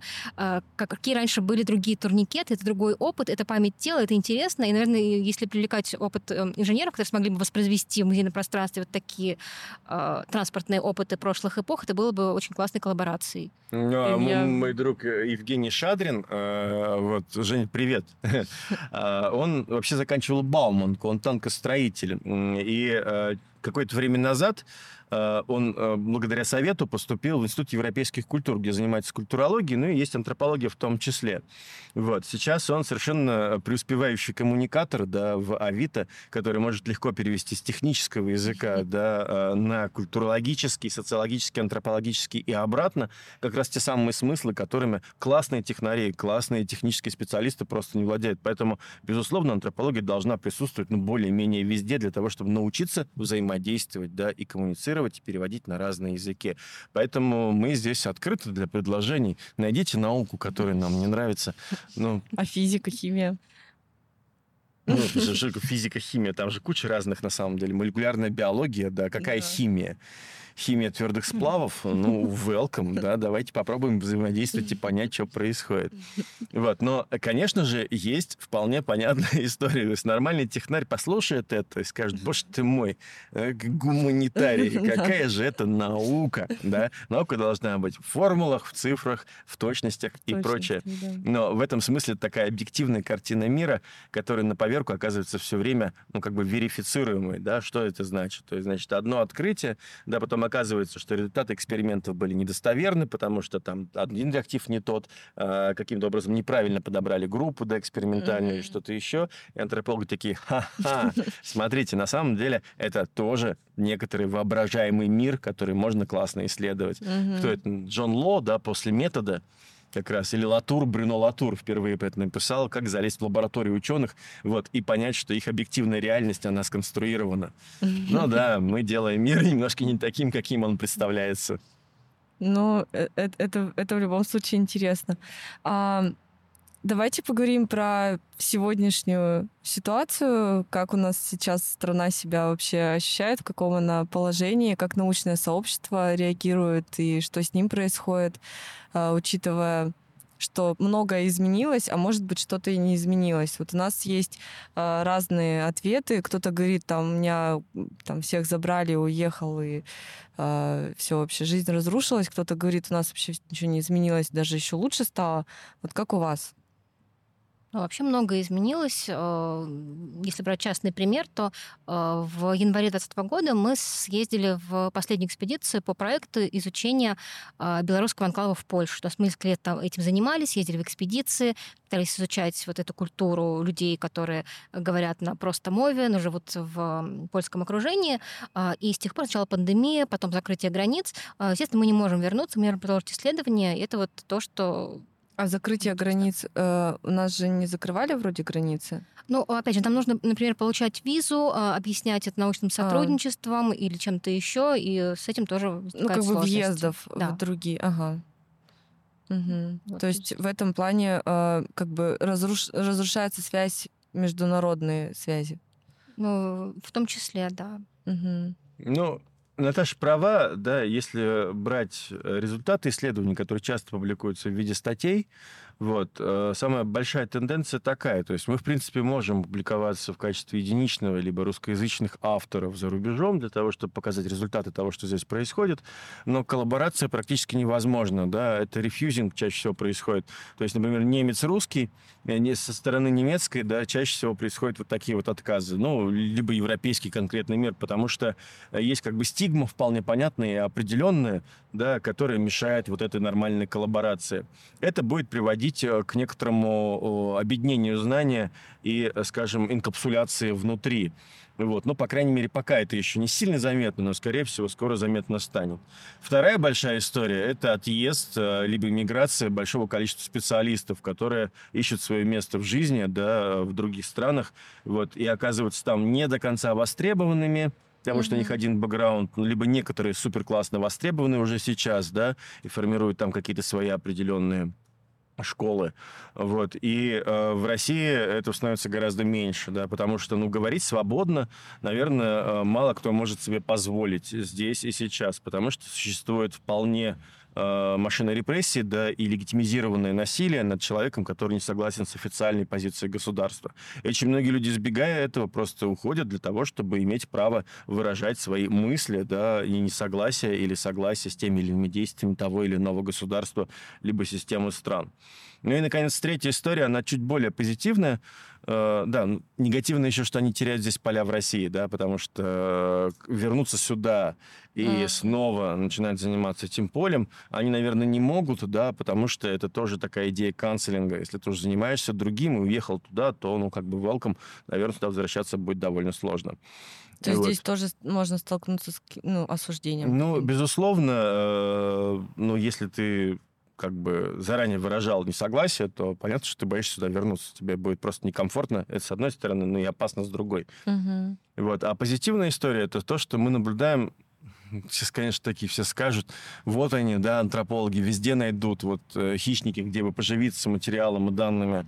Э, люди уезжают, это глобальная миграция, да, возникает вопрос, а как это происходит, а какие мотивации у них, да, вот эта вот э, миграция, например, в Кыргызстан, Казахстан, да, в Грузию, в Армению, вот, это тоже изучается, и mm-hmm. люди пытаются, социологи, антропологи, понять, а как это происходит вообще в целом, сравнивая, например, с 19 годом, да, из начала 20 века, со множеством философских пароходов, вот, с миграцией позднего Советского Союза, да, и с миграцией сейчас. Вот. И мы действительно понимаем какие-то очень глобальные, очень важные вещи, что оказывается стимулом для того, чтобы человек мог резко все бросить да, и поменять свою конкретную жизнь.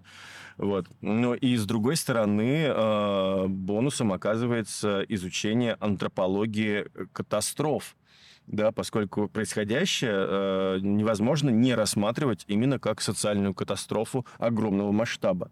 Вот. И антропология катастроф в этом смысле действительно, скорее всего, обогатится, да, благодаря наблюдению.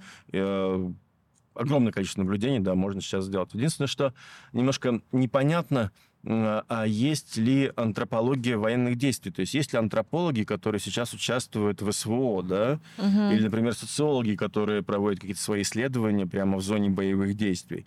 Вот э, и военная антропология в этом смысле, наверное, тоже бы хорошо обогатила да, свои знания и свои методы, если бы так э, было. Но я не знаю, насколько рассматривать это позитивно или негативно. Это некоторая реальность, в которой мы живем. Да, и, наверное, она во многом э, как бы обогатит да, ту дисциплину, которой мы занимаемся, э, совершенно неожиданными ракурсами, взглядами и историями. Вот. И это совершенно точно история, и она делается здесь и сейчас. Вот. Не очень понятно, когда мы сможем представить результаты да, того, что мы видим, наблюдаем, и вообще можем ли мы остраниться. Вот мы говорили много об остранении, но все же в ужасе, да, например, э, начинают дум скроллить, когда происходит очередное. Вот, например, то, что называется сейчас военным мятежом Пригожина. Да, какой антрополог мог э, позволить себе объективно смотреть на эту реальность? Mm-hmm. Да, чувства, которые нами владеют, обладают, не отличаются от чувств обычных людей. И, вот, и поэтому я думаю, что важно для всех, кто так или иначе погрузился в антропологию, все-таки пытаться фиксировать реальность, какая бы она ни была. И уже потом вот эти данные, да, более-менее объективизированные, если это дневник, который вы ведете в письменном виде, вот, либо записываете какие-то события, окажут важную услугу для исследователей будущего. Здорово. Хорошо, спасибо большое. Я думаю, что получилось супер. Да. Спасибо, увидимся на лекции. Спасибо. Спасибо.